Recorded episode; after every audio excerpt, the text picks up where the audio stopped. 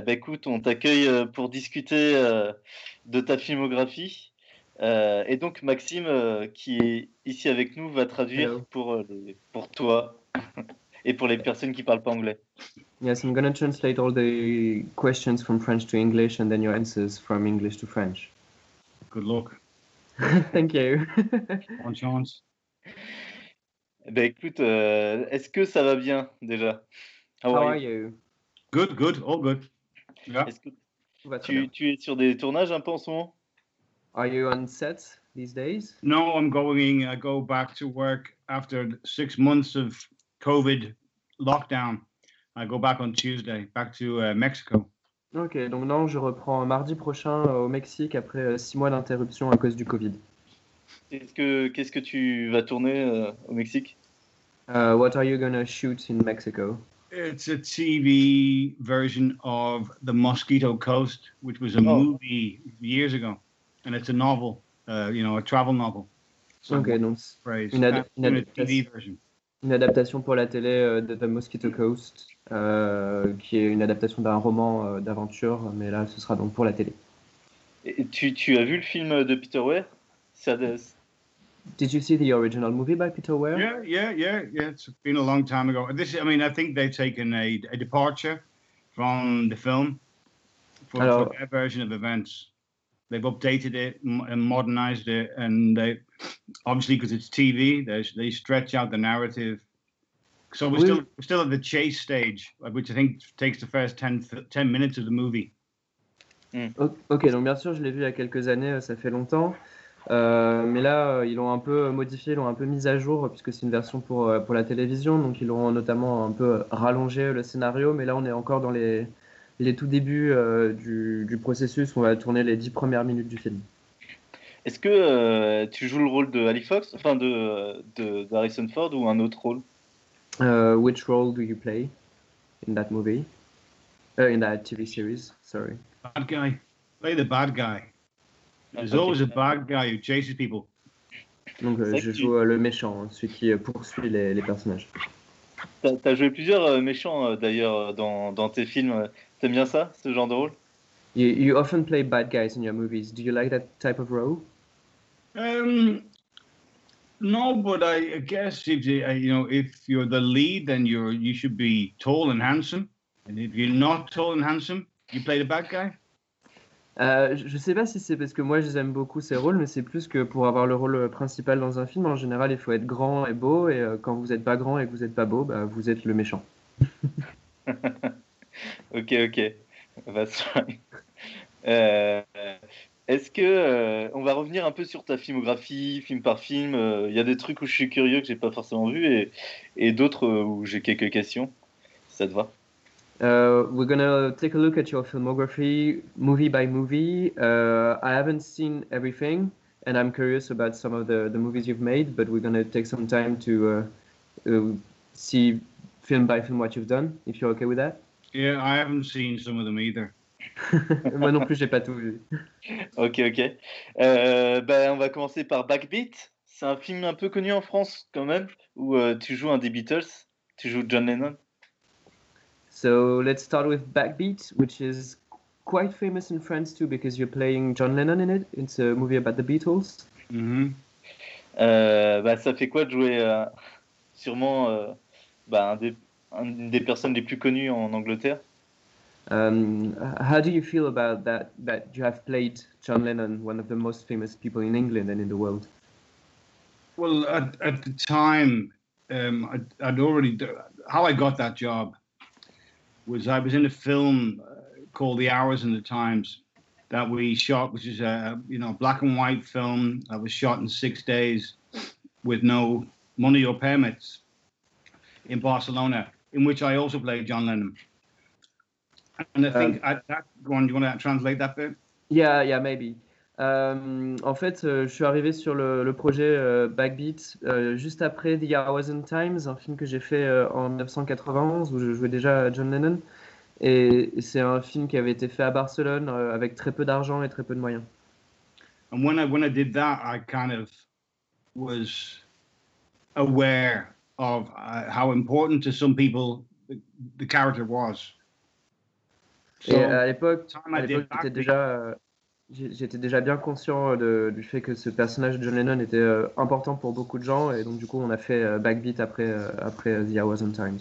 So when I did Backbeat four years later, I'd gotten over any fears or anxieties about that, you know, because at the end of the day, it's just trying to imagine what it's like to be 18 and in an unknown band who have yet to become famous. Et euh, quand on a fait Backbeat quatre ans plus tard, on, se concentrait plutôt sur, euh, sur l'anxiété liée au personnage de John Lennon, puisque j'étais très jeune et euh, je jouais John Lennon jeune à 18 ans. Et du coup, la question qu'on se posait avec ce, film et ce rôle, c'était de savoir qu'est-ce que c'était d'avoir 18 ans et d'être de, de, faire partie du groupe le plus connu de la Terre et toutes les angoisses que ça pouvait susciter. Ok, ok. Indeed. T'as rencontré un des Beatles? avec ce film ou jamais? Did you get to meet one of the Beatles with that movies? No, I met uh, John's first wife, Cynthia, um, and Julian, um, John's son. Mm. But no, no, no, no actual Beatles. Donc non, euh, ça m'a pas permis de rencontrer de, de, vrais Beatles. Par contre, j'ai rencontré la première femme, Cynthia, euh, de John Lennon, et son fils, euh, Julian. Est-ce que ton interprétation a plu? Parce que c'est un film euh, qui a, qui a, un peu marché, non, au, au cinéma um, Did your performance uh, receive good critics at the time? Because the movie was quite successful? Yeah, yeah. I think generally uh, the feeling was that it was all positive towards the film, um, and I was, you know, yeah, I got some very nice notices, and um, they gave me a little statue. Um, Oui, tout à fait. Euh, le, Evening Standard Awards gave me a little statue. Le, le, film a bien marché à l'époque et j'ai eu pas mal de compliments euh, de, de, la profession et The, the Evening Standard m'a même, euh, même donné un, petit prix, j'ai une petite statuette. donc ça a plutôt bien marché pour moi grâce à ce film.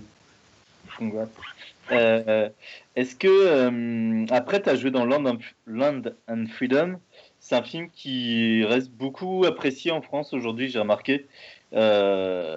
Et c'était ton premier rôle principal au cinéma Ça a amené une nouvelle pression ou pas? So then you made Lead Freedom, and it's still a very much beloved film here in France. Uh, it was also your first lead role, so did you get an extra pressure with it with this role being your first lead? No. When you work with Ken Loach, it's different than anybody else. So you don't have a script, You don't oh. know if you're the lead role, if you're going to be shot in scene two, if you're going to end up falling in love with the girl. You don't know any of that, so you have no all that pressure is removed from you. You have you you know nothing. Ok. Euh, alors en fait, euh, non, pas de pression, parce que euh, c'est très différent de, de, tourner avec Ken Loach par rapport à d'autres cinéastes, puisqu'on n'a pas du tout de script et de scénario qui nous est communiqué. Donc on sait qu'on va jouer dans le film, mais on ne sait pas si on est le rôle principal ou si on va mourir dans la deuxième scène ou si on va avoir une histoire d'amour avec une fille ou quoi que ce soit. On ne sait rien du tout. Donc forcément, il n'y a pas de pression particulière autour du rôle parce qu'on ne sait pas l'importance du rôle qu'on va avoir dans le film. Tu as découvert ça au cinéma alors? So you discovered the importance of your role and the fact that you were the leading role when you watched the movie at the theater? Yeah, yeah. When I saw my name outside, I kind of that tipped me off. When my name was first outside on the on the poster. Oui, j'ai réalisé euh, ça en voyant les, les, affiches du film avec mon, mon, nom qui était écrit en gros juste en dessous du titre. C'était le premier nom, donc j'ai deviné que c'était moi le, le, rôle principal.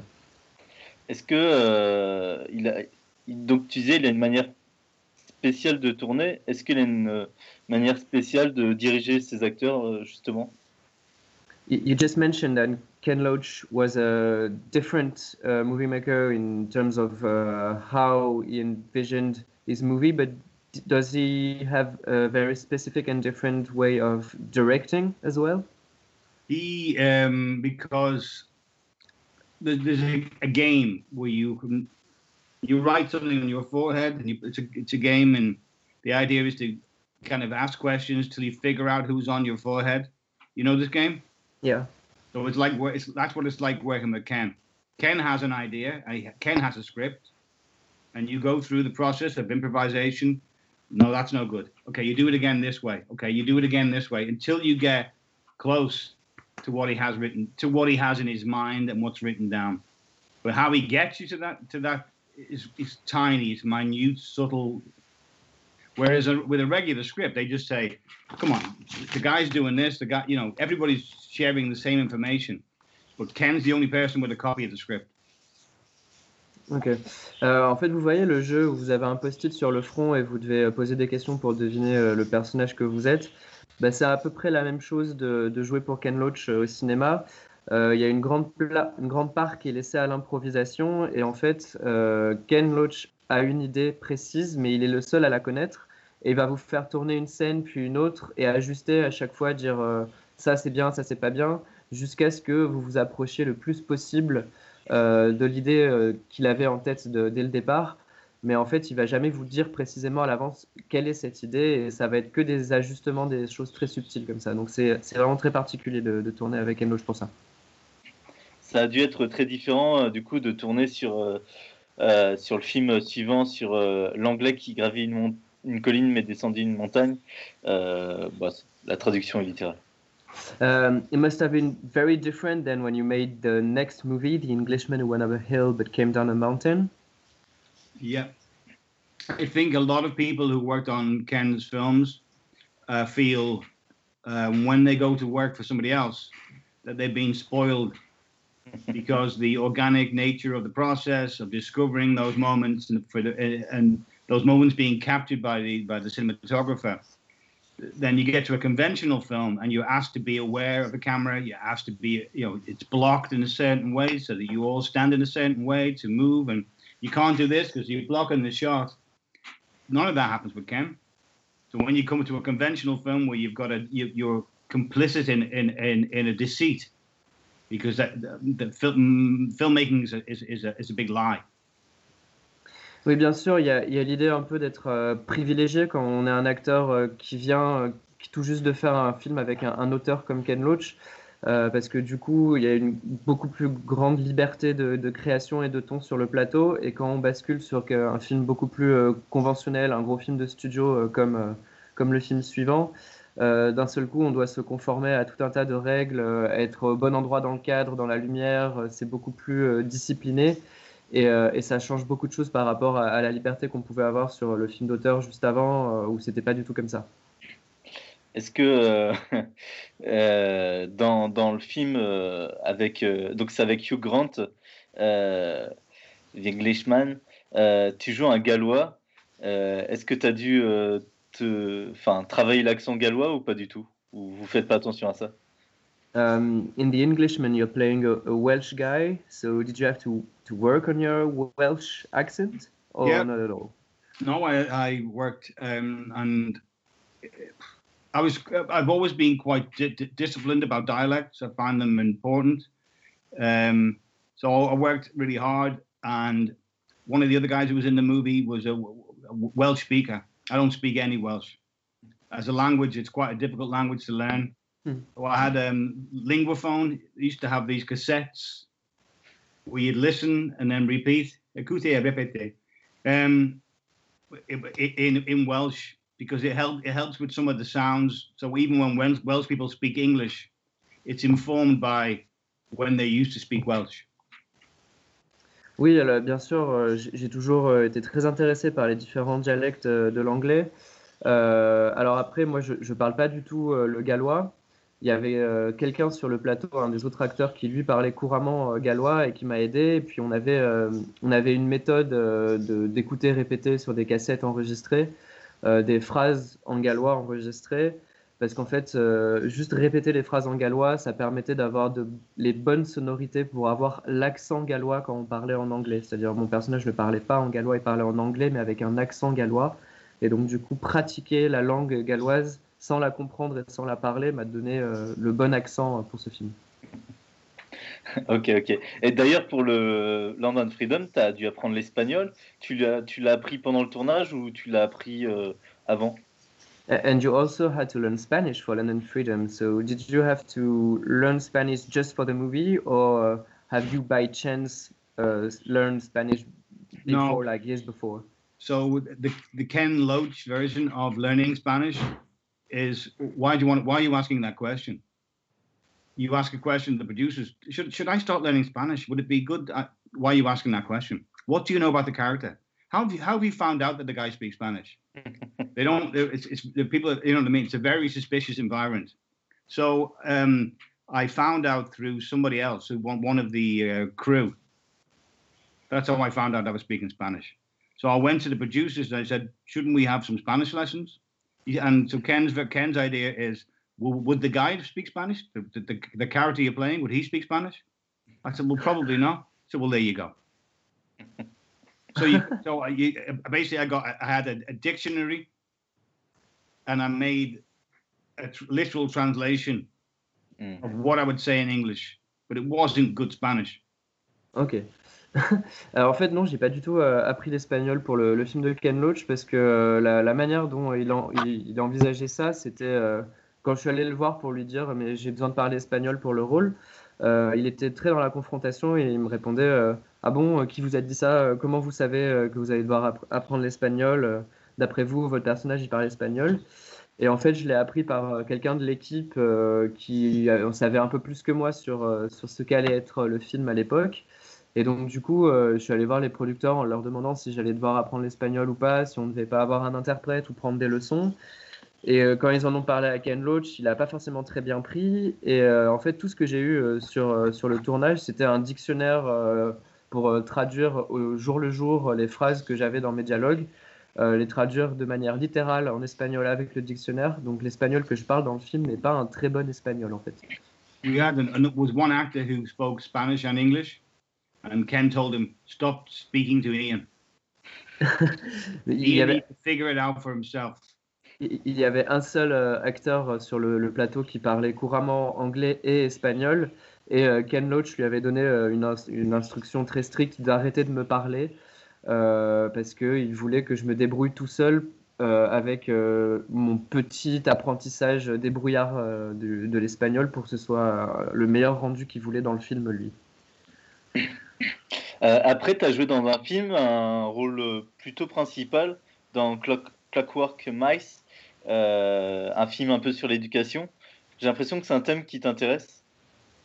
Uh, then you had another lead role in Clockwork Mice, and it was a movie about education. And that's not the first time you've played a teacher, and I think you have a, um, an interest in uh, educational themes in your filmography.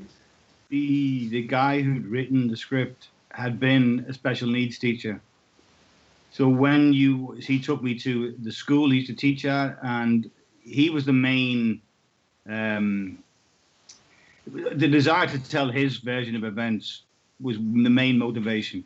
I didn't enjoy the making of that film. Um, found it very stressful. Went blind in one eye mm-hmm. as a result. Um, it was the first time I'd not because I'd, I'd been I'd been very lucky. I'd worked with Ken Loach. I did a film called Nothing Personal before that. I, after that, I did another film. I did, you know, Land and Freedom, um, Backbeat, and um, The Thousand Times. And I'd only ever worked with directors who seemed to be more in charge than I was. Mm. I found that film quite um, emotionally difficult because I didn't feel I was. Um, it wasn't. Um, how to say it nicely. Ok. Euh, alors, c'est une expérience très différente pour Clockwork Mice. En fait, euh, la personne qui avait écrit le scénario était euh, elle-même un professeur pour les, les, enfants qui ont des besoins spéciaux, les enfants handicapés notamment. donc, c'était un sujet qui lui tenait vraiment à cœur. Et c'est pas une expérience qui s'est très très bien passée euh, pour moi, euh, le tournage de ce film. Euh, d'ailleurs, ça m'a tellement généré de stress que j'ai perdu la vue à un de mes deux yeux pendant une partie du tournage à cause du stress. et en fait, jusqu'à présent, et même un petit peu après, j'avais été très chanceux de tomber sur des tournages où les, réalisateurs n'avaient pas, pas énormément plus de pouvoir que moi sur, sur le plateau où ils n'avaient pas comme ça une espèce de rôle de démiurge qui décide tout euh, à l'avance et qui laisse très peu de, marge de manœuvre aux acteurs. Mais là, c'était le cas sur ce film-là, donc ça n'a pas été euh, une, très très bonne expérience de travailler avec euh, Jean Vadine. Cependant, il y a une scène assez drôle au début du film où un gamin détruit littéralement la salle de classe devant toi. C'était pas dur de ne pas rire à ce moment-là. Um, there's a very funny scene at the beginning of the movie, though, where a pupil destroys an entire classroom in front of you. Mm -hmm. Was it not hard to to not laugh on screen at that scene? Um, I'd seen a, a, real version in in a special needs school, a residential school, um, and I'd seen it. You know, so no, because the, the the writer who who had been a teacher was there on the set, it would have betrayed my relationship with him.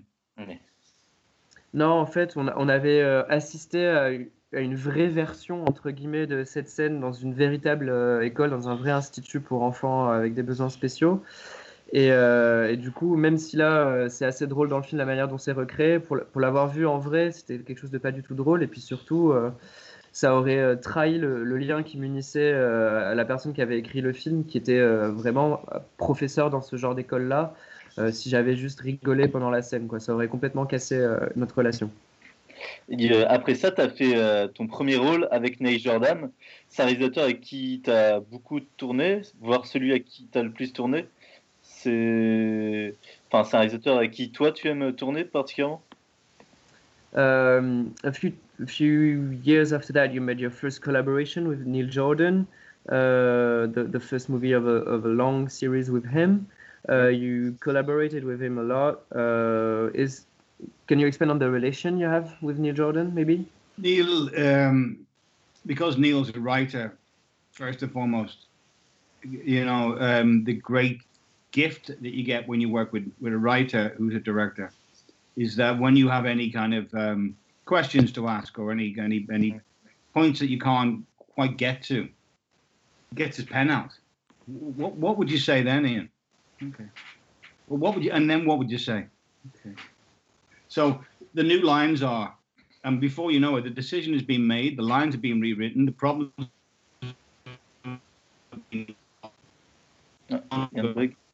Uh, you find, find did that? Did you hear? Yeah.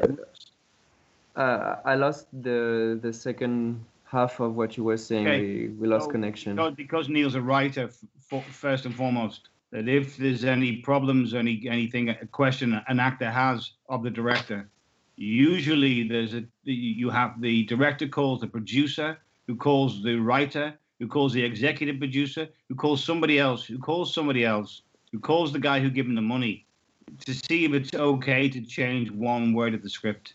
When you work with a writer director, the writer simply gets his pen out, rewrites rewrites the scene, solves the problem, and you carry on filming.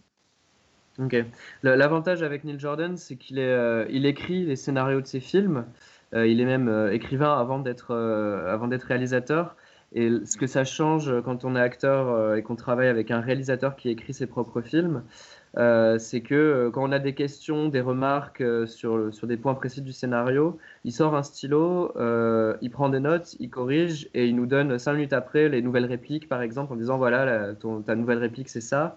alors que quand on travaille avec un, cinéaste qui n'écrit pas ses films, et qu'on fait des retours de ce type-là, il doit appeler le producteur, qui va appeler le producteur exécutif, qui va appeler le scénariste, qui va appeler encore quelqu'un d'autre pour savoir s'ils ont l'autorisation de changer une virgule euh, dans le scénario.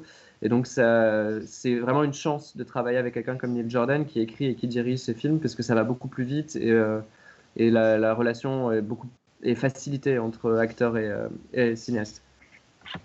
C'est un rôle qui me semble important. Alors, déjà, important dans le film pour ta part, c'est assez présent. C'est le bras droit un peu de Liam Neeson, de Michael Collins.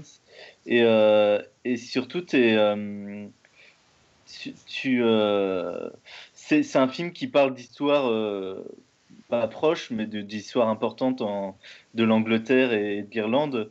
Est-ce que ça a rajouté une pression sur le fait de, de parler de ça, de ce sujet? Um, you have an, an, important role in the movie, even though you're not the lead, and uh, the the subject of the movie is a, a very important histro- historical uh, topic of Ireland. So did it add some pressure to uh, play that part and knowing what, what what was the movie about? Yeah, the great thing about an historical piece is the, the amount of research which is available. So you can ask, not only ask people who have, you know, old people who have memory of, of those times, but who have stories that have been handed down, grandparents, great grandparents, but there is there are many many books, and once you've decided structurally, narratively, which side of the political divide you fall on, there's it's simple to play that continuously people make their minds up afterwards whether that was right or wrong. But at the time you're doing it, historically speaking, you have to believe that you're right. If others, if others 20 years later make up that decision and that what, what that your choice was wrong, that's for somebody else to worry about. Euh, l'avantage quand on joue dans un film avec un sujet historique euh, bien documenté, c'est que justement il y a beaucoup d'archives euh, qui sont disponibles pour préparer le, le, film en amont, en plus de toutes les personnes encore vivantes ou des, directes descendantes des personnes qui ont vécu cette époque-là, à qui on peut poser des questions et se renseigner. Euh, par contre, concernant euh, le rapport entre l'histoire et la politique pour le sujet particulier de ce film sur euh, l'indépendance de l'Irlande, à partir du moment où on a décidé quel serait, entre guillemets, le camp dans lequel on se placerait ou le point de vue qu'on aurait sur ce fait historique-là, on doit s'y tenir en faisant le film sans se préoccuper de savoir si on est du bon ou du mauvais côté, si on a raison d'avoir fait ce choix-là ou pas. Et cette question-là, euh, même si 20 ans après, quand on revoit le film et qu'on a changé d'avis sur euh, les choix qu'on avait fait à l'époque, euh, ça nous appartient plus entre guillemets. On peut même être, on peut même penser qu'on a fait le mauvais choix à l'époque. Ça change rien sur la réalité de ce que ça a été au moment où on a tourné le film et on s'est, on s'est donné une fois qu'on a vraiment genre délimité genre les deux côtés et choisi lequel on voulait traiter de l'histoire. Est-ce que est-ce que c'est ce que tu penses toi sur le film ou pas du tout? Euh, tu, tu, peux développer ta question, j'ai pas compris. Euh, bah, si c'est ce qu'il pense lui d'avoir, euh, est-ce qu'il regrette ce choix euh, mm. d'un point de vue personnel ou pas du tout? Is that your, your personal point of view on the movie? Like, did you change your mind about? Did you take or not a good decision on the way you depicted the events at the time? I have, uh, somebody would have from Um, I'm not. I was born here in the UK, but um, we came from, I would say, a, a Collins mentality rather than a De Valera mentality. So that was never that was never a question, if you know what I mean. It was I was kind of um, oh, I've always been a Republican from an Irish perspective. Okay. Um, I don't value the occupation of the six counties of the north by the British government. I don't think that's helpful. Ok, euh, même si je suis né au Royaume-Uni, euh, j'ai toujours été un républicain. Et euh, je pense que dans le film, on, avait, euh, on a eu un point de vue un peu de, de colon anglais euh, sur euh, les, les, dominions britanniques dans l'archipel. Et, euh, et, ça n'a jamais été euh, en doute pour moi que euh, ce point de vue-là, c'était pas forcément le mien, parce que moi j'avais un point de vue de, républicain et que j'étais pas forcément d'accord avec la vision anglaise des choses sur l'occupation des, des, territoires. Ok, ok. Euh, il y a un moment, enfin, il y a une scène, celle de la mort de Michael Collins, où euh, tu as le droit à un plan rapproché, où c'est un peu la scène cliché de euh, quelqu'un qui est en train de mourir et, et, et toi, tu essayes de, l'empêcher de mourir. Est-ce que euh, ça a été une scène particulièrement dure à travailler ou pas niveau, niveau acting? Um, There is a, a, moment in the movie where you have a very uh, stereotypical shot of yourself, uh, a close-up, when one of the other characters is dying and you have to uh, attend to his death. Uh, was it particularly difficult moments to uh, to prepare for for the acting of this specific scene? So um, that scene we did twice. So we did it. We went up on a mountainside in Wicklow or somewhere. Um, we shot that scene with a helicopter and all these extras and troops and guns and it's quite chaotic and then we shoot shot in a sequence so that you know everything's chaos and I'm sat in a Land Rover at the end of the day with um, Liam Neeson. And Liam says, Well, I, I had my eyes closed because I was pretending to be dead. What was it like? To, I, to which I responded, You know what? It's probably not my best work. and thought nothing of it. Every actor thinks that they've done a bad job, mostly. If you ask an actor how well it went, they'll tell you something went bad. they're, they're not the best people for giving you an objective perspective. So, this is a long winded story. So, Liam then told Neil. A week later, we get a new helicopter. We go back up with all the extras. We get back on another truck. We get lots of machine guns and all the people out in the middle of the forest, and we do it all again. So, and I don't, I don't know which of those two versions is the one that remains in the film. Ok. Alors en fait, c'est une scène qu'on a dû tourner deux fois. Euh, on, s'est réveillé un matin du tournage euh, sur le côté de la, colline où on tournait euh, la scène de bataille. Et c'était un, une séquence avec des gros moyens. Le, plan a été tourné en hélicoptère. Il y avait énormément de figurants. Il y avait une scène de bataille tout autour. Donc c'était vraiment genre un très très gros dispositif pour le tournage. Et la scène, je la tournais avec Liam Neeson.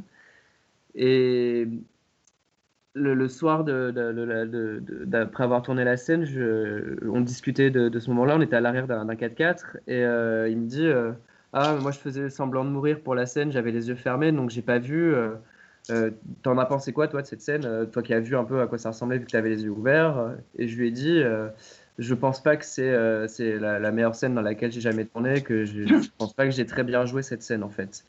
Et en fait, euh, c'est quelque chose qui revient souvent, ça, quand vous demandez à un acteur, euh, quel qu'il soit, euh, ce qu'il pense de son travail qu'il vient de faire, il va jamais dire qu'il est content de lui, il va toujours trouver quelque chose à redire et être insatisfait et dire qu'il n'a pas fait son meilleur, son, meilleur jeu. Et donc, du coup, une semaine après, j'apprends que Liam Neeson en a parlé à Neil Jordan. Et en fait, on se retrouve au même endroit, avec le même dispositif, le même hélicoptère, les mêmes figurants, et on retourne la scène. Et on, donc, du coup, on l'a, on a refait, même si elle coûtait très cher à, à refaire. Euh, mais je ne sais pas euh, laquelle des, lequel des deux shots euh, ils ont gardé au final, si c'est la, la, première version ou la deuxième version, ça j'en ai pas la moindre idée. Ok, ok. One of the things about working with Neil Jordan that's, that's joyful is he listens to actors. A lot of people, so many people don't really wish to engage in an, a sort of a, an, um, an equal dialogue.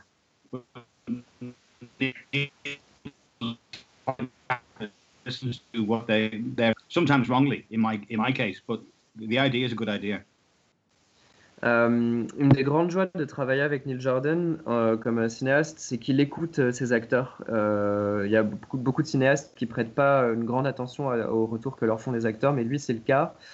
Il travaille avec une relation sur un pied d'égalité avec ses acteurs, donc il tient compte de leurs remarques. Euh, des fois, d'ailleurs, euh, il ferait mieux de ne pas en tenir compte, euh, comme ce fut peut-être le cas avec moi par, parfois. C'est à son détriment, mais au moins, c'est à tout, tout, à son honneur de le faire par rapport à certains de ses collègues. Ok, ok. C'est vrai que tu as tourné avec lui sur The Butcher Boy aussi, The End of the Affair, Breakfast on Pluto. Tu as, préféré, as préféré faire quel rôle dans ces cinq films? Um, you made several films with Neil Jordan, at least five. Uh, which role did you prefer? I quite like the end of the affair. Or Michael Collins. I'm somewhere between those two. The end of the affair.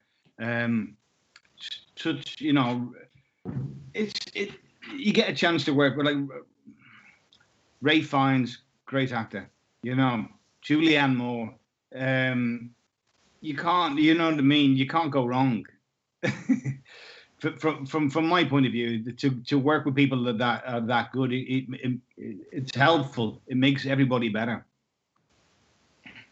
Euh, si je devais choisir, ça, ça, ça, se jouerait entre The End of the Affair et, euh, et Michael Collins. Euh, notamment The End of the Affair parce que il euh, y a Ralph Fiennes et il y a Julianne Moore au, au casting et que on, avec deux acteurs aussi excellents, on peut pas se tromper. Euh, donc voilà, je suis vraiment très très content d'avoir pu faire ces deux films-là, en particulier avec avec Neil. C'est dommage, The End of the Affair, c'est le seul que j'ai pas vu et c'est un de celui qui me donne le plus envie. Mais bon, um, et, et he just said that it's the only one you haven't seen yet, uh, The End of the Affair. It's good. But he, he is eager to see it. euh, tu as tourné avec Will Smith aussi d'ailleurs euh, dans Ennemi d'État. Je l'ai revu pour l'occasion. Et en fait, tu as vraiment un petit rôle euh, finalement. Je n'aurais même pas dû le revoir, mais je voyais pas qui tu jouais dedans. Euh, c'est quoi le titre anglais de Ennemi d'État? Enemy, Enemy of the State? Ok. Ouais. Uh, you also got to play with Will Smith in Enemy of the State, but you had a very, very small role in it. So, what, what was it like? Um, it was my first um, experience of uh, um, Hollywood as a machine, mm. not as a, because you know. So um, the amount of distance between you and the director, the, the amount of people that seem to believe seems whose job it seems to be to make that distance greater is it was quite fascinating. Because normally you could walk up to any director that you work with and go so and ask a question and, ha- and have that conversation. Now that's not i don't um, that's not tony scott. Tony's a lovely guy. Was a lovely guy god rest his soul. Lovely mm-hmm. guy. But the, the the structure of of the hollywood film you know, it, it's it seems to be built in to keep anyone who's not on in the first five on the call sheet, the first stars. Anyone who's not a star should be please go away and sit in a shed. Don't talk to. Don't look at Will. Don't don't don't don't talk to Will. Don't talk to Gene Hackman. You sit. You sat next to Gene Hackman having a coffee. You don't. So it, it, I found that ridiculous. Yeah.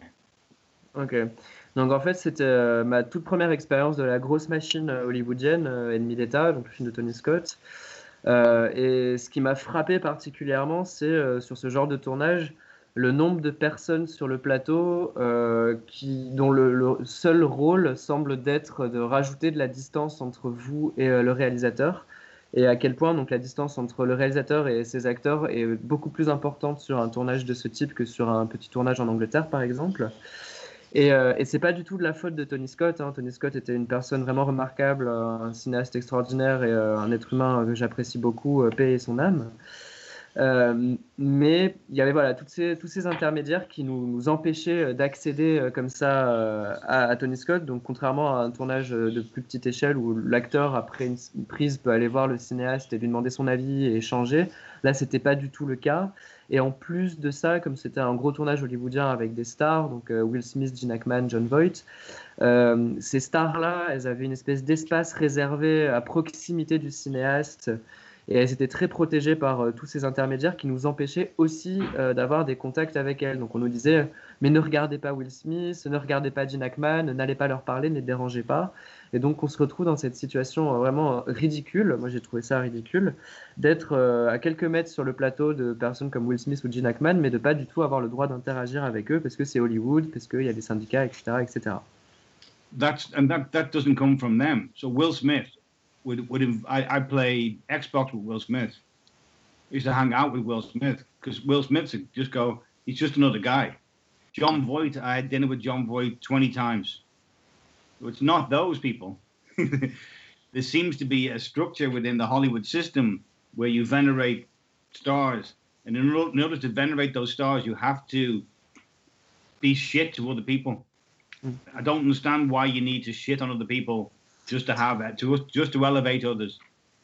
Mais ce problème vient pas du tout des, stars, euh, ça vient pas du tout de Will Smith, ça vient pas du tout de Gene Hackman ou de John Voight. Euh, au contraire, j'ai même eu des très bonnes relations avec eux en dehors du tournage. On est allé dîner ensemble plusieurs fois, on a discuté, il n'y a pas de souci, ce sont des gens très respectables et très bien. Euh, le problème vient vraiment, c'est un problème structurel qui vient vraiment du système hollywoodien, je ne saurais pas dire pourquoi, mais qui, qui est lié au, star system américain qui fait que pour que ces stars existent en tant que stars et soient respectées en tant que stars, ils ont besoin de rabaisser tout le reste du cast et tout le reste des personnes sur le plateau et euh, entre guillemets de leur chier dessus euh, pour bien leur faire comprendre que c'est pas eux les stars et pour faire comprendre aux stars que ce sont bien elles les stars. Mais c'est pas, ça vient pas des stars en particulier, ça vient plutôt de tous ces intermédiaires dont, je parlais tout à l'heure. Oui, c'est intéressant, ça, devait vraiment beaucoup changer. Et, euh, et au moins, tu auras pu jouer avec Gene Hackman et John Voight, qui sont quand même des, des monstres du cinéma américain. Yeah, it, it, must have it must have made quite a difference from the the English uh, um, studio and movies to to discover that world. But at least you get to work with Gene Hackman and John Voight, who are like giants of the cinema. Totally, the the only reason for doing it. ouais, c'est d'ailleurs la seule raison pour laquelle j'avais accepté de le faire.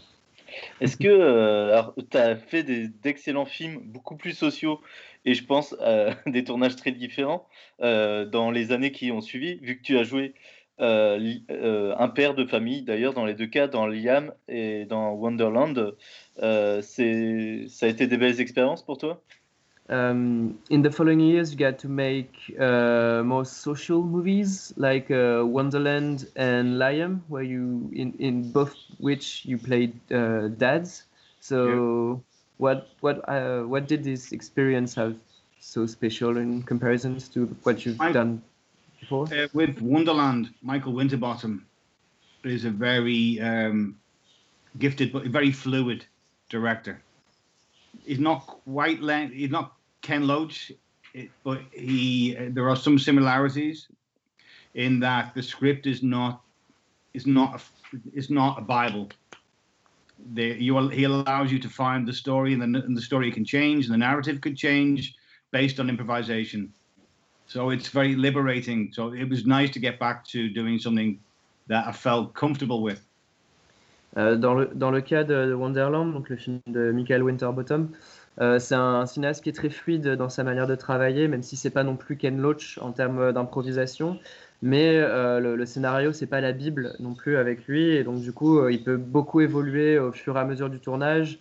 Même la façon dont il envisage de raconter son film peut beaucoup changer. Et donc ça, ça m'a fait beaucoup de bien à l'époque de retrouver ce type de dynamique et cette manière de travailler après l'expérience hollywoodienne et des gros films à gros budget. And Stephen Frears, who did Liam, very conventional filmmaker. If you look at all his films, there's no glitzy cinematography. There's no. he's a very conventional, by the book director. But what he what he is, he allows you do a lot of takes. He's waiting to see what it is that you're going to do, and you'll do it again and again and again and again till he finds the thing because he doesn't know himself when he wakes up in the morning what it is that he needs for the scene with the fact that he allows you to go through that permutation uh, over and over again until you find it. Again, it's it's it's it's just a different relationship between the director and the actor. Et dans le cas de, de Stephen Frears, euh, c'est encore différent. Là, c'est un cinéaste qui est très conventionnel dans sa manière de travailler, euh, qui suit euh, son plan de travail à la lettre, son scénario, son script, son, agenda de tournage, entre guillemets.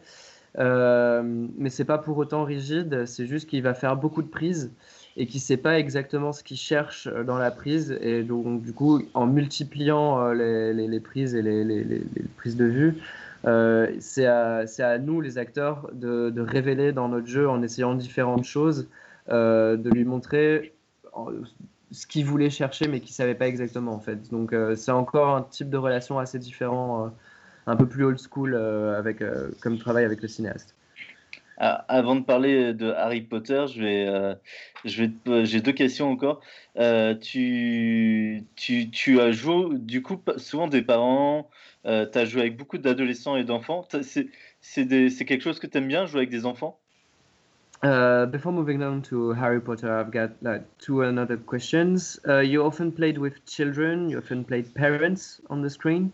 So is that something that you really enjoy, like playing a parent and playing with kids and teenagers? I am always, if I'm on the set and there's a child on the set, the first person I will go and speak to will be the child. Um, there's no bullshit with children. uh, you know what I mean? Quand, je suis sur un plateau et qu'il y, qu y, a un enfant, euh, c'est toujours la première personne euh, vers qui je vais aller euh, me diriger, vers qui je vais aller parler, c'est l'enfant ou l'adolescent. Euh, parce que il euh, n'y a pas de il a pas de bullshit euh, avec les, les, gosses sur un plateau ils vont pas ils vont pas vous balader quoi.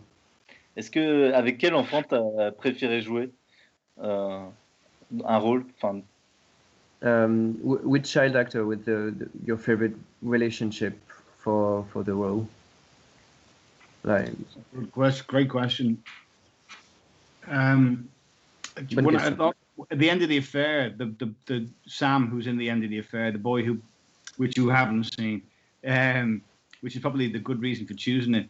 Um, he was great, Well, I think I, have I've, you know, I've I've never had a problem. People don't like to work with children. Some myth, some nonsense. But um, I've always found children to be some of the, the, the most honest actors. I, I like I work with children happily. Euh, sans doute dans, dans The End of the Affair, justement, où euh, l'acteur qui était choisi pour jouer euh, Sam était vraiment particulièrement brillant, et je pense que c'est d'ailleurs pour ça qu'il avait été choisi. C'est toujours différent en fait de partager l'écran avec, avec un jeune acteur, avec un acteur enfant. Il y a, ça, triche beaucoup moins sur les émotions. Il y a quelque chose de beaucoup plus, beaucoup plus vrai dans leur manière d'approcher le jeu, et, c'est quelque chose d'assez précieux. C'est pour ça que j'aime beaucoup tourner avec, avec de jeunes acteurs. Ok, ok.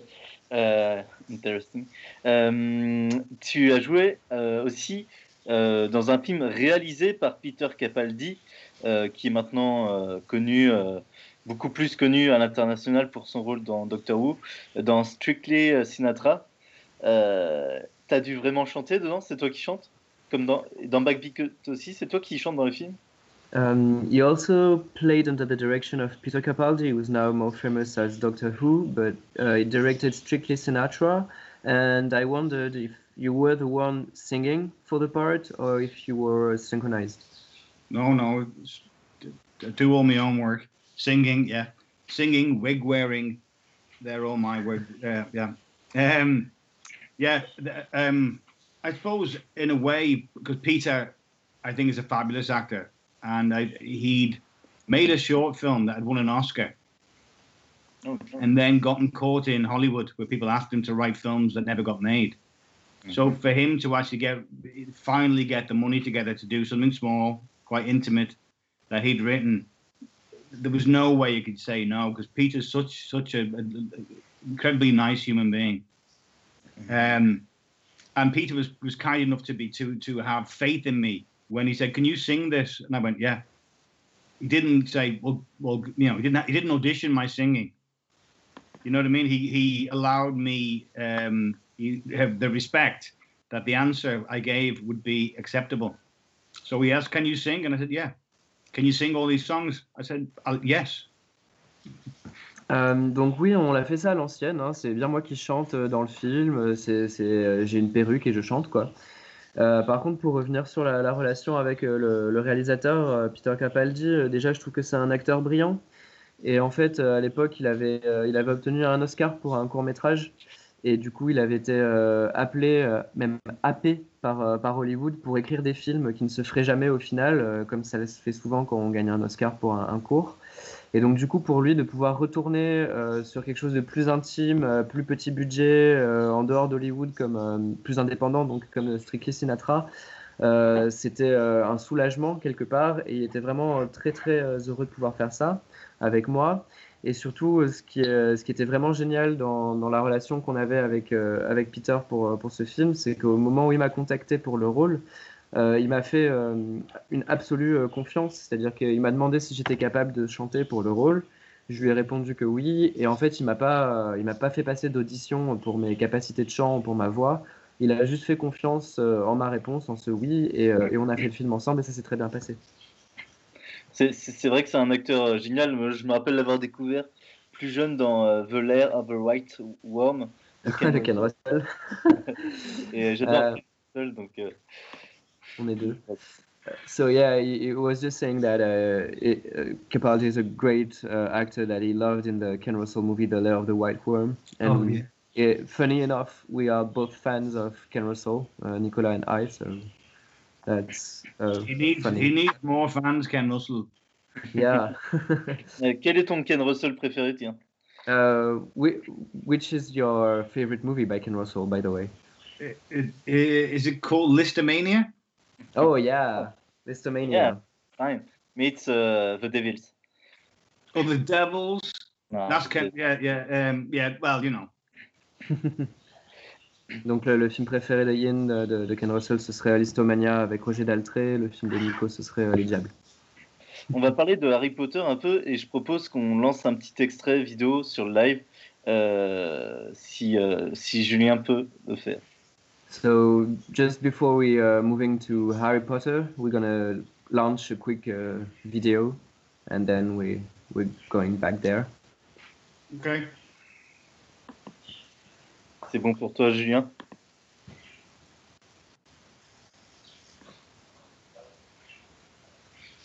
Ah oui, euh, je pense qu'il est parti fumer une cigarette. Je pense qu'il est pas revenu. Donc on va commencer à en parler.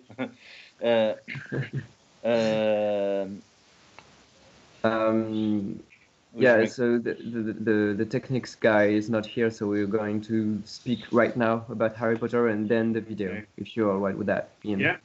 Okay? Euh, t'as joué à... en jouant dans le film, tu as retrouvé beaucoup d'acteurs avec qui tu avais déjà joué, je pense, euh, de ce que j'ai vu. Euh, comment tu as par- sur le rôle euh, C'est via l'un d'eux, via un casting? Um, you uh, on the set of Harry Potter, you uh, you got to meet a lot of British uh, actors that you knew already and you had worked with before. So how how did you get there? How did you get that role? Was it through one of these connection, uh, another member of the cast, or did you get the part? um, I um, was sent an audition. I said I was, you know, asked to audition, and I went down to the bookstore, and I went and asked at the bookstore. I said, "Do you have the Harry Potter book?" So I, you know, paid the lady the whatever it was, nine pounds, and then she gave me a book. And I went outside and I flicked through the book, looking for the character. And I flicked through the book, and I thought, well, it's a very small part because I can't see the character at all. and it was the wrong book. It was the second book. oh, So I went into the audition completely blind. I didn't know anything about anything. And because it was Warner Brothers, it was a very strange. This happens more frequently, but in those days, this was the first time. They give you the pages in a little ante room. You sign a piece of paper saying you've received the pages. You get 20 minutes, maybe, to look at the pages. And you go in and you audition, and then you hand the pages back and sign a piece of paper. You're not allowed to see the script. You're not allowed to see, you know what I mean. You're not allowed to keep those keep those pages or take them home. You literally go 20 minutes beforehand, half an hour. You read it, you audition, you come out, and that's the end of it. Ok.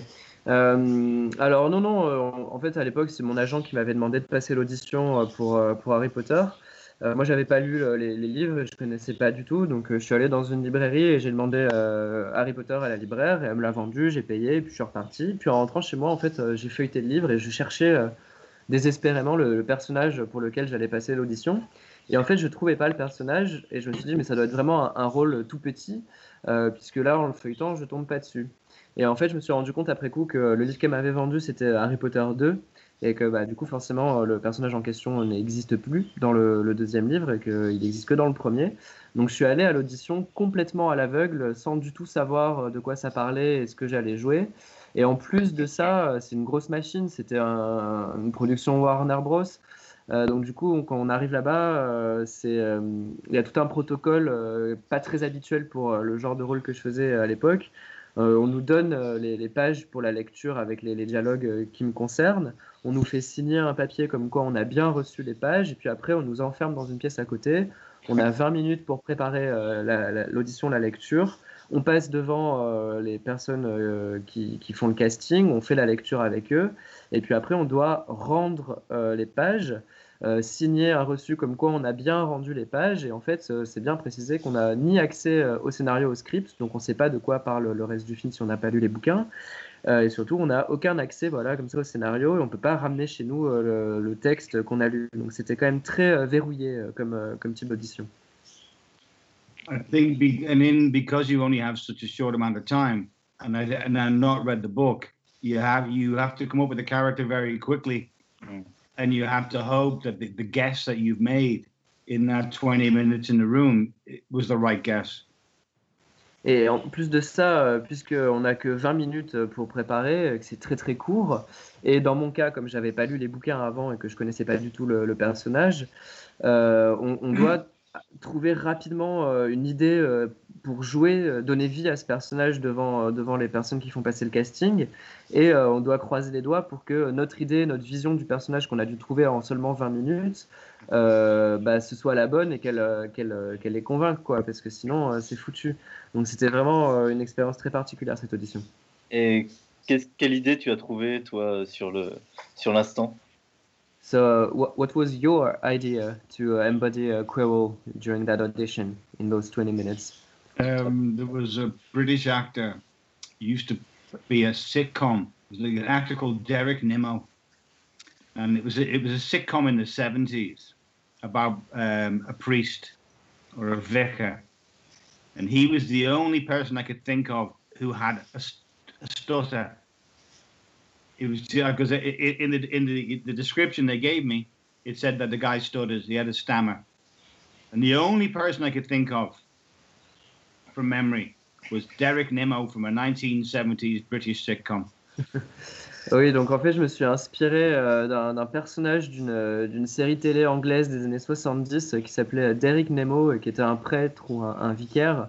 Et en fait, c'est le, seul personnage auquel j'ai pu penser dans ce laps de temps qui avait un bégaiement. Parce qu'en fait, les pages que j'avais là pour l'audition, le seul truc qui est précisé, c'était que le professeur Courel bégayait. Et euh, du coup, voilà, dans, le peu de temps que j'ai eu, le seul, le seul qui m'est venu à l'esprit qui bégayait, c'était ce personnage-là d'une vieille série anglaise. Et donc, je me suis euh, inspiré euh, de, ce personnage pour, pour mon audition. Est-ce que, en le tournant, tu pensais que ça aurait autant une répercussion, une importance, enfin, qu'elle a eu, quoi. At the time when you, you made the movie, did you ever think that it was going to be something that big and that uh, culturally relevant for the years to come?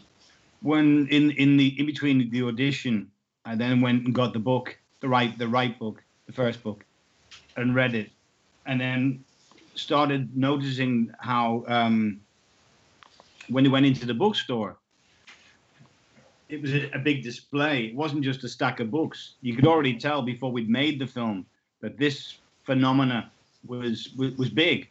You know, I mean, it, it was, and there were people writing articles about our children reading again because of Harry Potter, because it was the most read book for young people. But I still didn't think quite. The one thing, Kate, the one thing that may have been an indicator was the fact that the sets were so well built that means someone's invested a lot of money. You know what I'm saying? And it means that those mm-hmm. sets were going to be staying up. They weren't the kind of sets that, that when you go behind them, there's just a piece of rope and, and a, a weight. These were built. They built the whole room. And they're still using those sets now as Warner Brothers tour. So when they invested in that, that they're going to get their money back and some because Warner Brothers were pay, probably paid probably the cost of the film was maybe 125 million dollars, and the deal for Coca-Cola was about 125 million dollars. The film was making money before the film was was made. Euh, en fait, euh, entre le début du tournage et l'audition, euh, j'ai fini par me procurer le bon livre, hein, donc le premier Harry Potter. Et quand je suis retourné à la librairie, euh, je me suis rendu compte que c'était un, vrai phénomène littéraire. C'était pas genre juste euh, une pile de livres dans un coin.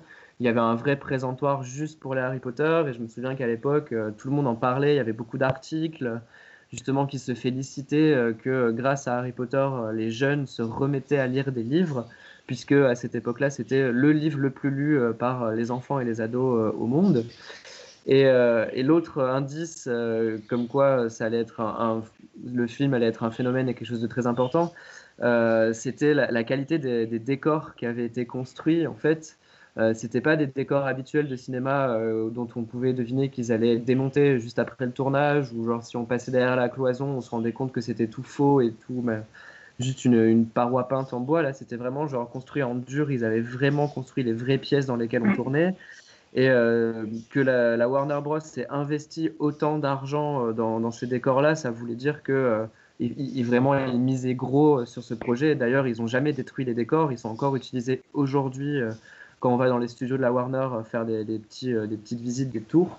Les, décors sont toujours là.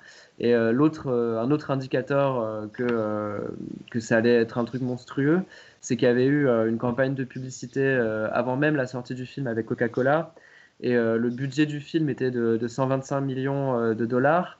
Et en fait, euh, le, deal avec Coca-Cola dépassait le budget du film. Donc en gros, le film était déjà rentable avant même sa sortie, rien qu'avec cette campagne de publicité en partenariat avec Coca. Donc ça, tout ça, c'était plein d'indicateurs qui voulaient dire que effectivement, bah, j'allais être, prendre part à un truc qui me dépassait en termes d'influence sur la, la, culture populaire, quoi. Est-ce que le tournage s'est bien passé? Tu as fait de belles rencontres euh, euh, tu as rencontré des acteurs que tu appréciais et que tu n'avais jamais rencontré avant, comme Richard Harris, ou tu avais déjà rencontré la plupart? Um, uh, how did the filming of Harry Potter went? Did, did, it was a pleasant experience? Did you get to meet great people or new actors that you haven't worked with before, like Richard Harris, or how was I, it? Yeah, I spent a lot of time with Richard Harris. Because um, Warner Brothers um, had a lot of signs everywhere saying uh, you, no smoking within I don't know a given given distance from any children. Now, as you can imagine, it was always a child within a given distance. So the option they presented to to him, um, to Richard Harris, was we can maybe um, we could take you in a golf buggy um, from here. It would maybe take no more than 10, 10, 15 minutes out into the car park, and then you could have a cigarette, and then we could bring you back.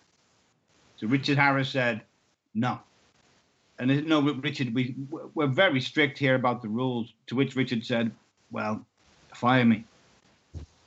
so I now, so then they built Richard a smoking booth on set. so the only place you could have a cigarette was standing next to Richard Harris. So Richard and I were very close for the whole film. Alors en fait, oui, j'étais très proche de Richard Harris pendant le tournage euh, pour une raison assez inhabituelle. Euh, en fait, euh, à cause de la présence d'un très grand nombre d'enfants sur le plateau, puisque ça se passe dans une école, hein, même si c'est une école de magie, il y avait des panneaux interdiction de fumer un peu partout et des règles très très strictes qui nous interdisaient de fumer à moins de telle distance du plateau, justement pour éviter de fumer en présence des enfants. Et comme Richard Harris était un, grand, un grand fumeur, euh, la production lui avait proposé une solution un peu amusante qui était euh, de lui dédier un, caddie de golf euh, conduit par quelqu'un pour l'amener en dehors du plateau et de la limite non fumeur pour qu'il puisse aller sur le parking en fait fumer sa clope à 15 minutes en, voiture du, tournage et revenir ensuite. Et en fait, il a dit non. Et du coup, la production est restée un peu interloquée et lui a dit mais en fait les règles elles sont vraiment strictes et on ne peut pas faire autrement. Et euh, du coup, il leur a répondu euh, Mais qu'est-ce que vous allez faire? Vous allez me virer. Et euh, en fait, ce qu'ils ont fait, c'est qu'ils ont construit sur le plateau un fumoir en plein milieu. Et en fait, le seul endroit où on pouvait aller pour fumer dans tout le tournage, c'était dans ce fumoir. Et du coup, à chaque fois que j'allais fumer, je me retrouvais dans le fumoir à côté de Richard Harris. Et c'est comme ça qu'on a passé beaucoup de temps ensemble sur le tournage. Ok, ok. I, love this acteur. Euh, j'aime beaucoup cet acteur euh, qui joue. Bah, j'aime bien dans Camelot, par exemple, avec euh, Franco Nero et Vanessa Redgrave. Bah, sinon, dans, dans, le film, par rapport à ton rôle, avec Maxime, on s'était rendu compte que tu joues, tu fais aussi la voix de Voldemort dans le premier. voilà, comment tu as travaillé cette voix du coup? Tu avais des indications particulières? Uh, for for the Harry Potter movie, when you played uh, Professor Quirrell, uh, you also had to uh, emulate the voice of Lord Voldemort. Uh, so how did you work on that voice? So the they, I think, initially had another actor to play Voldemort, and for whatever reason, he wasn't there anymore. So they said to me, "Well, will, will you do the Voldemort voice and you do the Voldemort thing?" And I was like, "Oh, okay." Um, so they gave me the pages, and I went away and came up with a voice.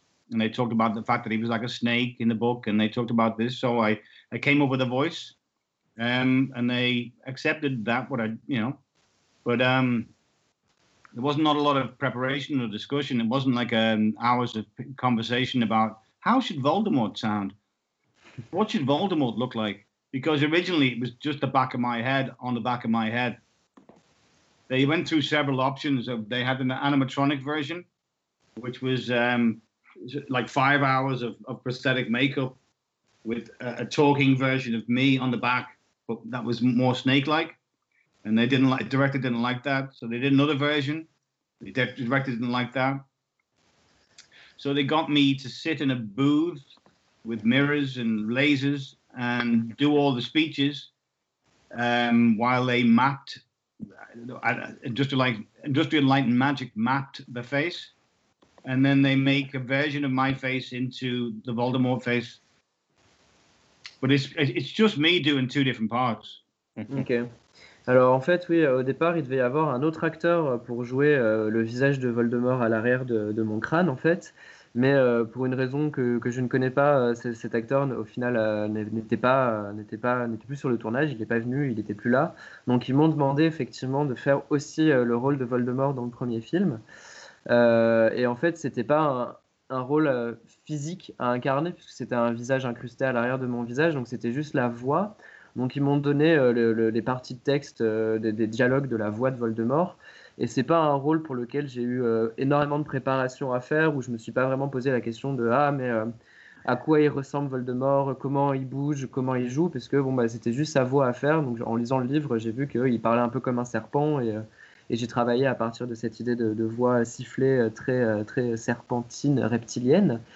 par contre, ce qui est intéressant, c'est que pour l'apparence de ce visage à l'arrière de ma tête, euh, ils ne savaient pas trop euh, comment faire en fait. Il y a eu plusieurs options qui ont été envisagées. Il y a eu une option en animatronique à un moment qui était envisagée avec euh, un maquillage très complexe et une incrustation en animatronique à l'intérieur de ce maquillage.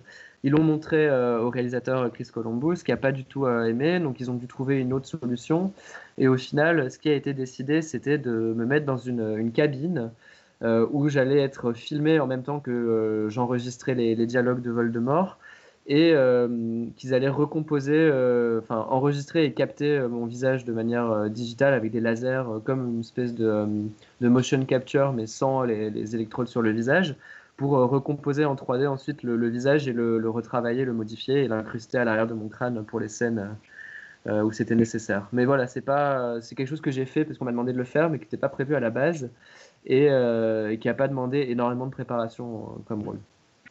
Est-ce que tu as des anecdotes particulières sur ce tournage ou, euh, voilà, c'était plutôt classique euh, pour le reste?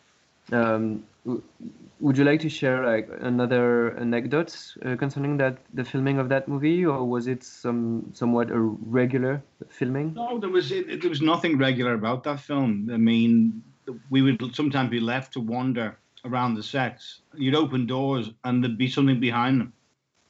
You know what I mean? Usually there's nothing behind it. You open that door, there's a set of stairs that go down to another set that comes up to another another door. You open that door and there's something That's a big natural. And then you might end up one day to be from Gringotts Bank and they'd all be sitting there.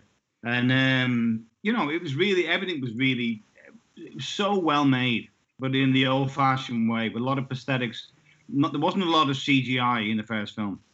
It was it was made in a, physically. Mm. So to see the workmanship, like the first time I saw um, Hagrid, there was a guy called Martin who was in in a, in a Hagrid suit. so they got a guy who was a rugby player who was maybe six foot seven, put him in a suit where that was a scaled up version of Robbie Coltrane gloves on, feet on, the hot mask on, a whole a whole suit, physical. And then when he when he went in his suit, he was like eight foot one. And he'd sit he, he I'd sit there having a cup of tea and talking to him, this giant man. And it, it, it, you you stopped thinking about the the prosthetics. You stopped thinking about that. You just became uh, fooled that you were talking to Robbie Coltrane. Okay. Euh, non, il n'y avait absolument rien de, euh, de, lambda au sujet de ce tournage. Hein. C'était un, tournage complètement hors norme à tout point de vue. Il y avait euh, parfois des heures entières où les différents membres du casting, pas juste moi, hein, mais les autres acteurs, on pouvait errer sur le plateau, enfin sur les plateaux. Et en fait, on ouvrait une porte et c'était encore des décors et des décors à n'en plus finir. Et tout existait de manière. il y a vraiment des immenses portions de décors construites et, et continuelles. Euh, pas du tout comme sur d'autres plateaux de cinéma plus habituels où on passait une porte et bon, bah, on arrivait sur un autre plateau, mais c'était voilà, c'était plus le, même décor. Là, euh, on pouvait vraiment se promener pendant des heures dans les décors du film. Tout était euh, construit et réalisé. C'était vraiment très impressionnant. Et notamment, une autre des choses qui était vraiment impressionnante par rapport à ce tournage-là, c'est que dans le premier film, ils ont finalement utilisé très peu d'effets spéciaux en CGI. C'était que enfin, tout, tout, était réel en fait, si vous voulez. il y avait beaucoup de prosthétiques, de prothèses, de, de, vrais maquillages, de vrais costumes, de, choses qu'on pouvait euh, toucher, qui étaient tangibles euh, pour les gobelins, pour le dragon, pour plein de choses. Et c'était euh, notamment le cas pour, pour le costume de Hagrid, puisqu'il était joué par Robbie Coltrane, mais qu'il avait une, une, doublure en fait. qui jouait dans un costume qui reproduisait celui de Coltrane quand il jouait ses scènes à échelle 1, mais à échelle x2,5 pour donner l'impression que c'était un géant. Et donc toutes les scènes où il était euh, en plan large, entre guillemets, on se retrouvait à jouer avec un vrai géant qui était en fait un homme dans un costume de géant. Et, euh, l'illusion, elle était parfaite. On avait l'impression d'être toujours à côté de, Robbie Coltrane alors que c'était plus du tout lui. quoi. Donc voilà, c'était pas du tout un tournage traditionnel.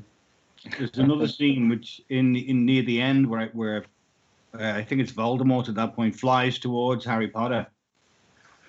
So as I was saying before, we, we it's very conventional filmmaking. So we didn't CGI that. They basically have uh, a big a, a, guy who's heavier than me would stand on a ladder, holding a rope, and when he jumped off, he was a counterweight.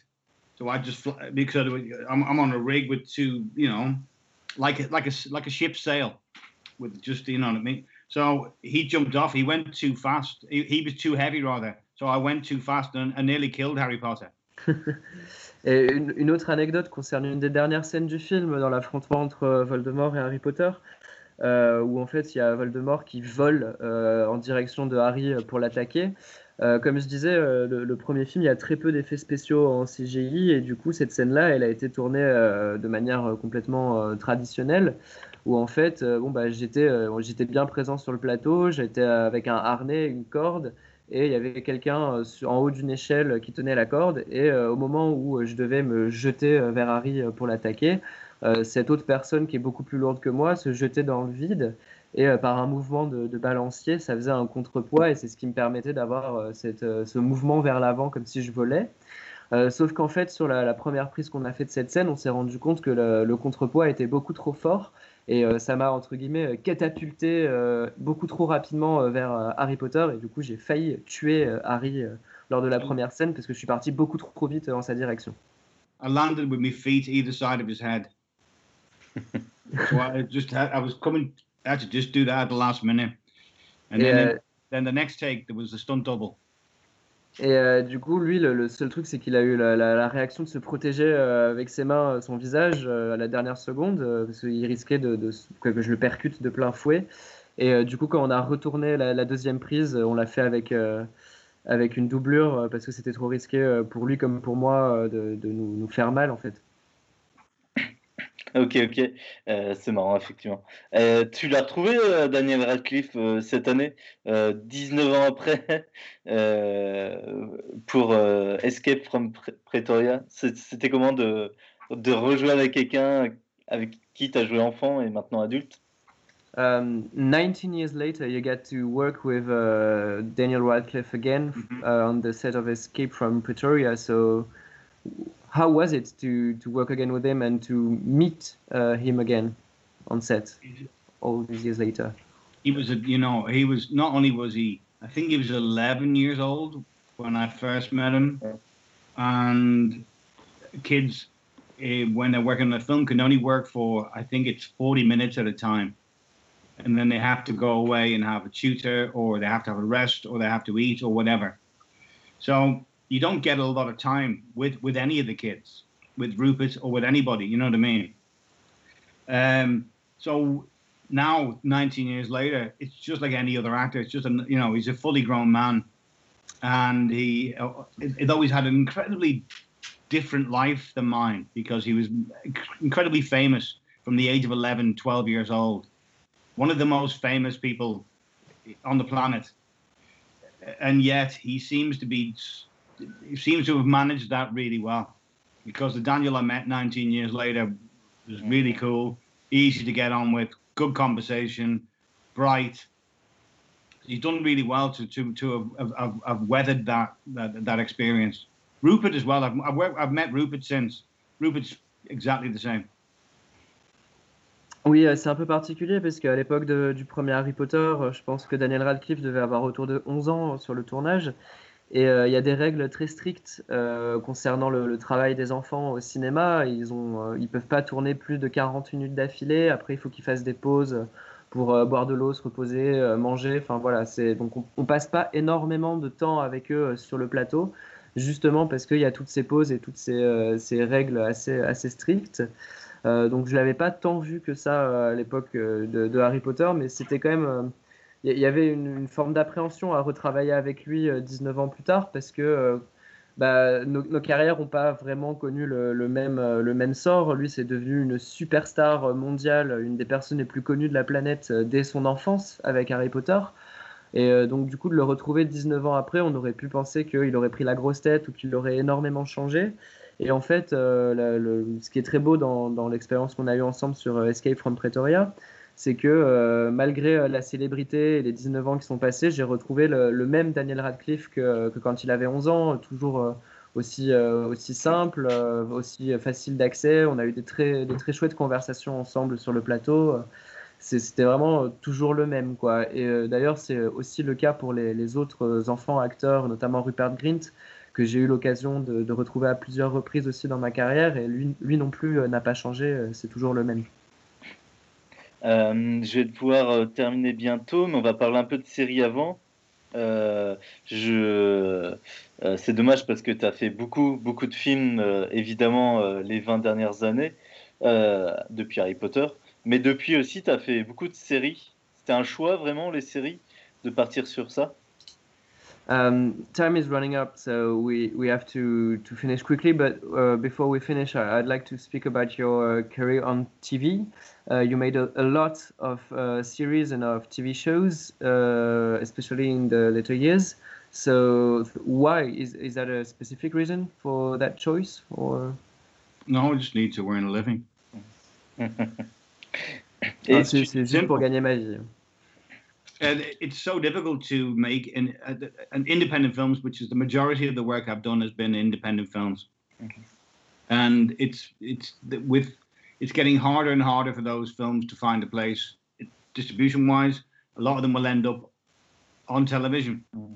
So um, I think the the the, not, the model of the, of financing, and I think it's financing.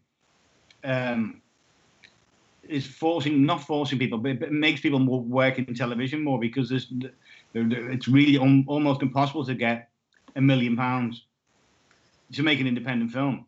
You can get 300 million pounds to make a massive big film, but it's really difficult. They're, they're really, really difficult to. to, to. So, um, if there are only four films being made a year and three of them are about young girls, then you best go and find a job on television. That's what I did. you know, it, it's it, it, it's just it wasn't through it wasn't like a big design or it was was it just it was a lack of choice rather than choice. Euh, en fait, oui, c'est déjà parce que j'avais besoin de, de continuer à, à, vivre et à gagner ma vie que je me suis tourné vers la télévision, mais ça a beaucoup euh, à voir avec euh, mes, mes, choix de carrière et les modes de financement euh, des films la, plupart des films que j'ai faits euh, au cinéma sont des films indépendants. Et euh, c'est actuellement de plus en plus difficile, euh, notamment au Royaume-Uni, de, financer des films indépendants. Hein. Obtenir un million de livres pour financer un, film indépendant aujourd'hui, c'est beaucoup plus difficile, entre guillemets, que d'obtenir 3 millions de livres pour financer un gros film. Donc quand on est un acteur qui est plutôt cantonné à des, rôles dans des films indépendants, il y, a moins de travail, alors que la, la télé propose plus facilement des rôles. Donc euh, voilà, quand, dans l'année, il y a quatre films qui sont faits euh, de manière indépendante et que euh, la plupart de ces films ont pour actrice principale des jeunes filles, et qu'on est un vieux monsieur comme moi, bon, bah, on se tourne vers la télé parce que c'est ce qui, c'est ce qui paye le plus. D'accord. just on that point, just there are some really incredibly talented people working in television. I got to work with Michael Mann on television. I got to work with Martin Scorsese on television. It's not always a negative. Et puis je voudrais bien préciser que c'est pas une, carrière au rabais euh, de bosser à la télévision, loin de là. Il y a des gens euh, incroyablement euh, connus ou talentueux, ou les deux, qui bossent pour la télé. J'ai pu travailler avec Martin Scorsese ou avec Michael Mann en travaillant pour la télévision.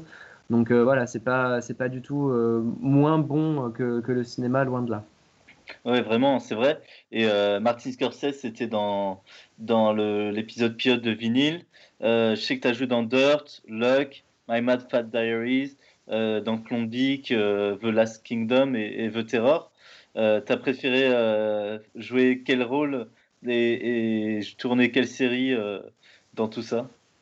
Of all those big TV shows you made, um, which one was your favorite? Did you enjoy making the most?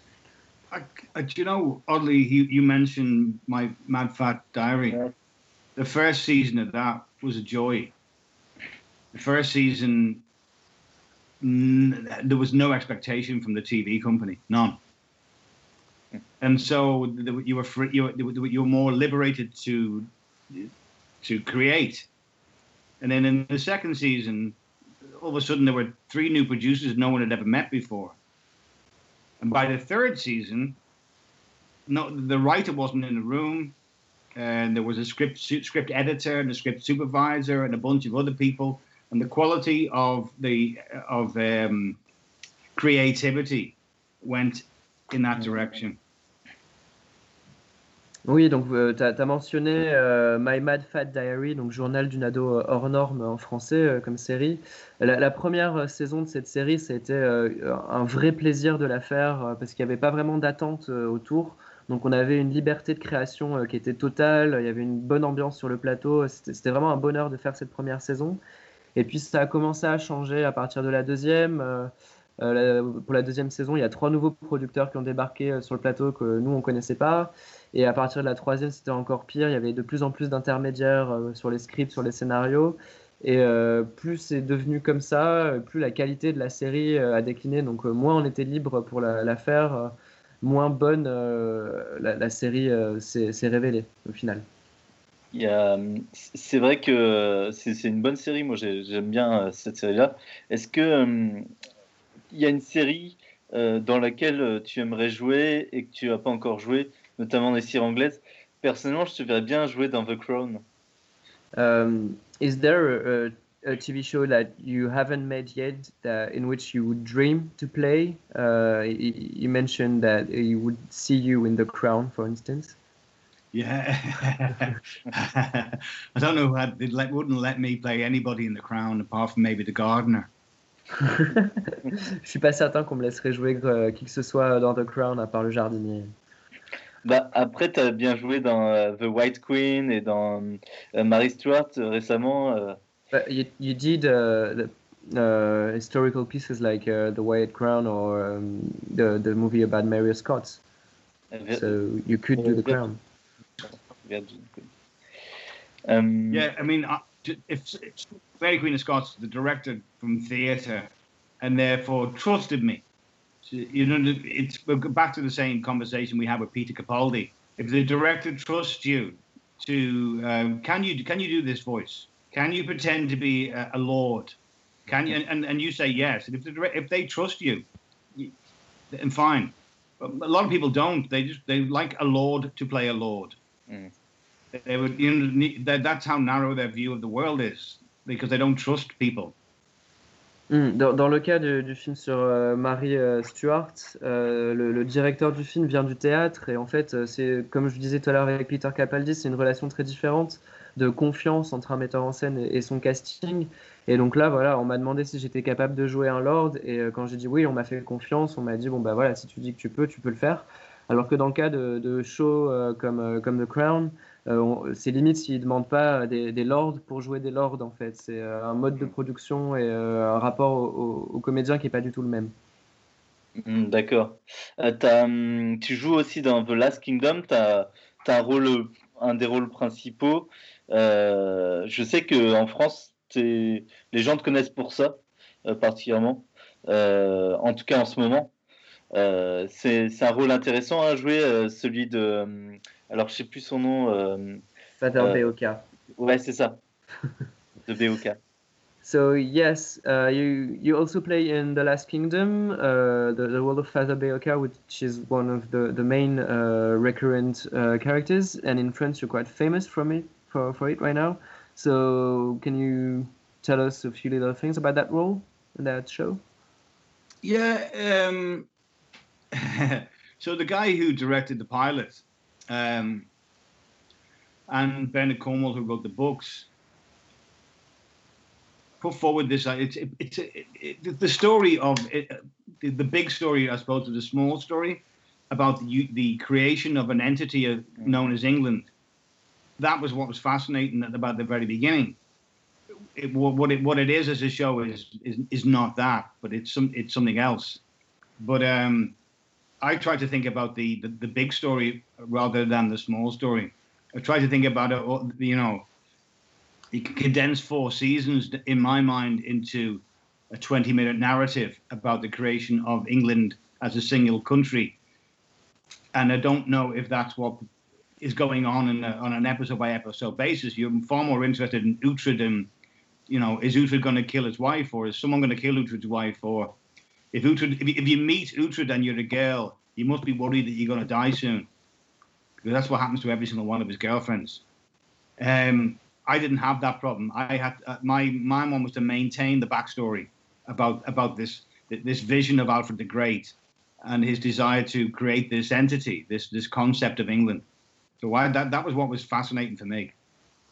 Oui, ce qui est fascinant pour moi dans, le rôle que je joue dans cette série, c'est que j'ai pas exactement la même vision que les, autres personnages ou même que la personne qui a réalisé le pilote, euh, puisque c'est une série qui revient sur la genèse du pays euh, Angleterre en tant que, quantité euh, étatique et que je joue une personne qui est liée à la création de, cette entité-là. Euh, moi, quand j'aborde mon personnage pour, pour la série, en, tête, j'ai l'histoire avec un grand H, la grande histoire et pas la petite histoire. Donc autant les autres personnages et les autres, euh, les autres personnes qui, réalisent les épisodes, ils pensent plutôt euh, au côté dramatique de la série, épisode par épisode, de euh, qui va vivre, qui va mourir, qui va se marier, ou pour les petites amies de je sais plus quel personnage qui meurent toutes les unes après les autres. On est vraiment sur du, sur du, anecdotique entre guillemets par rapport à l'histoire. moi, j'ai une vision plus d'ensemble du grand projet que mon personnage essaie de porter sur l'intégralité de la série qui est donc de créer l'Angleterre. Et du coup, c'était quand même une approche assez intéressante pour, euh, pour construire un personnage. D'accord, d'accord.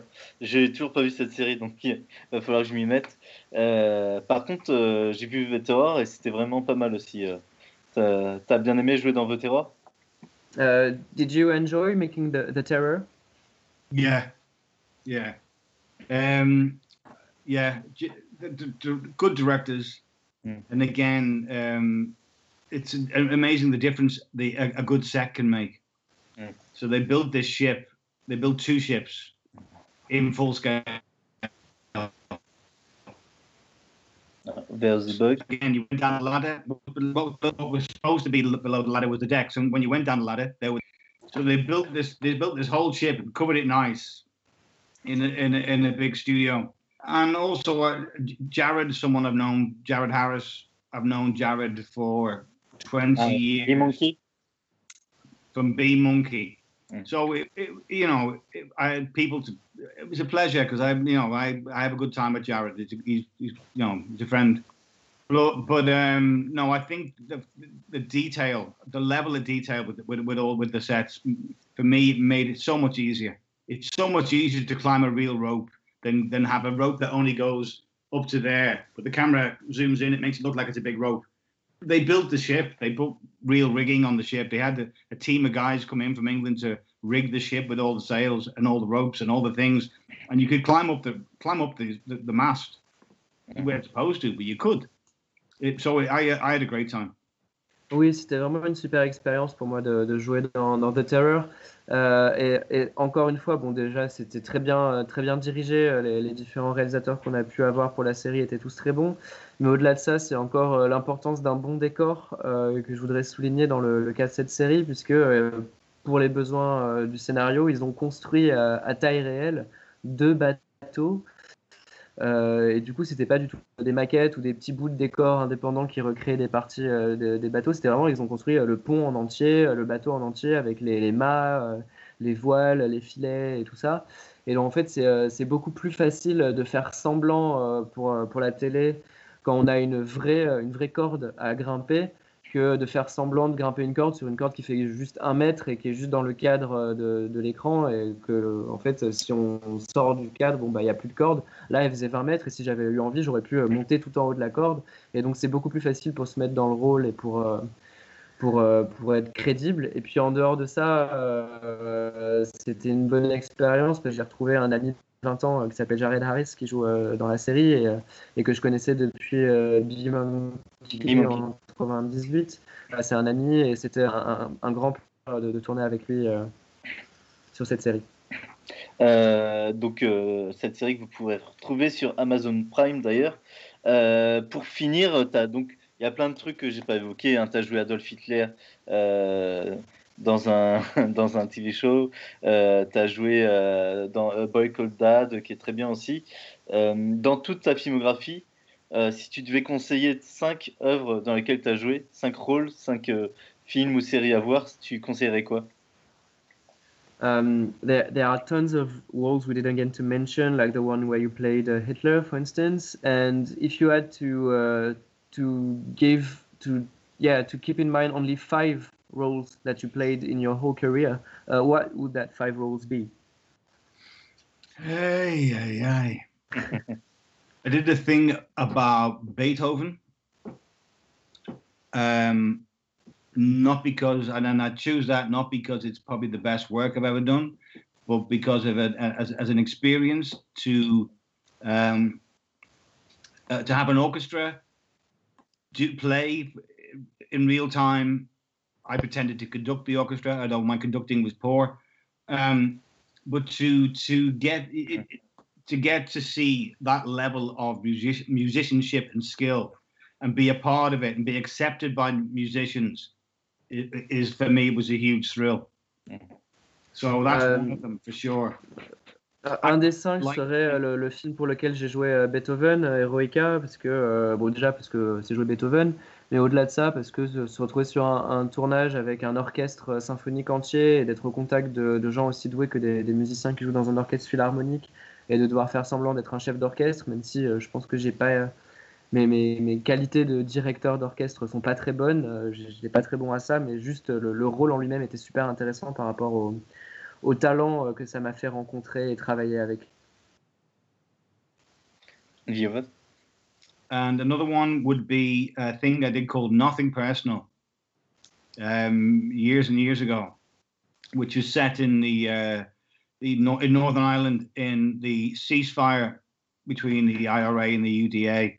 Okay. I enjoyed that tremendously. Again, just the opportunity to get into some research, to learn some history, the, the, the, the most valuable thing about for me about acting is the opportunities it gives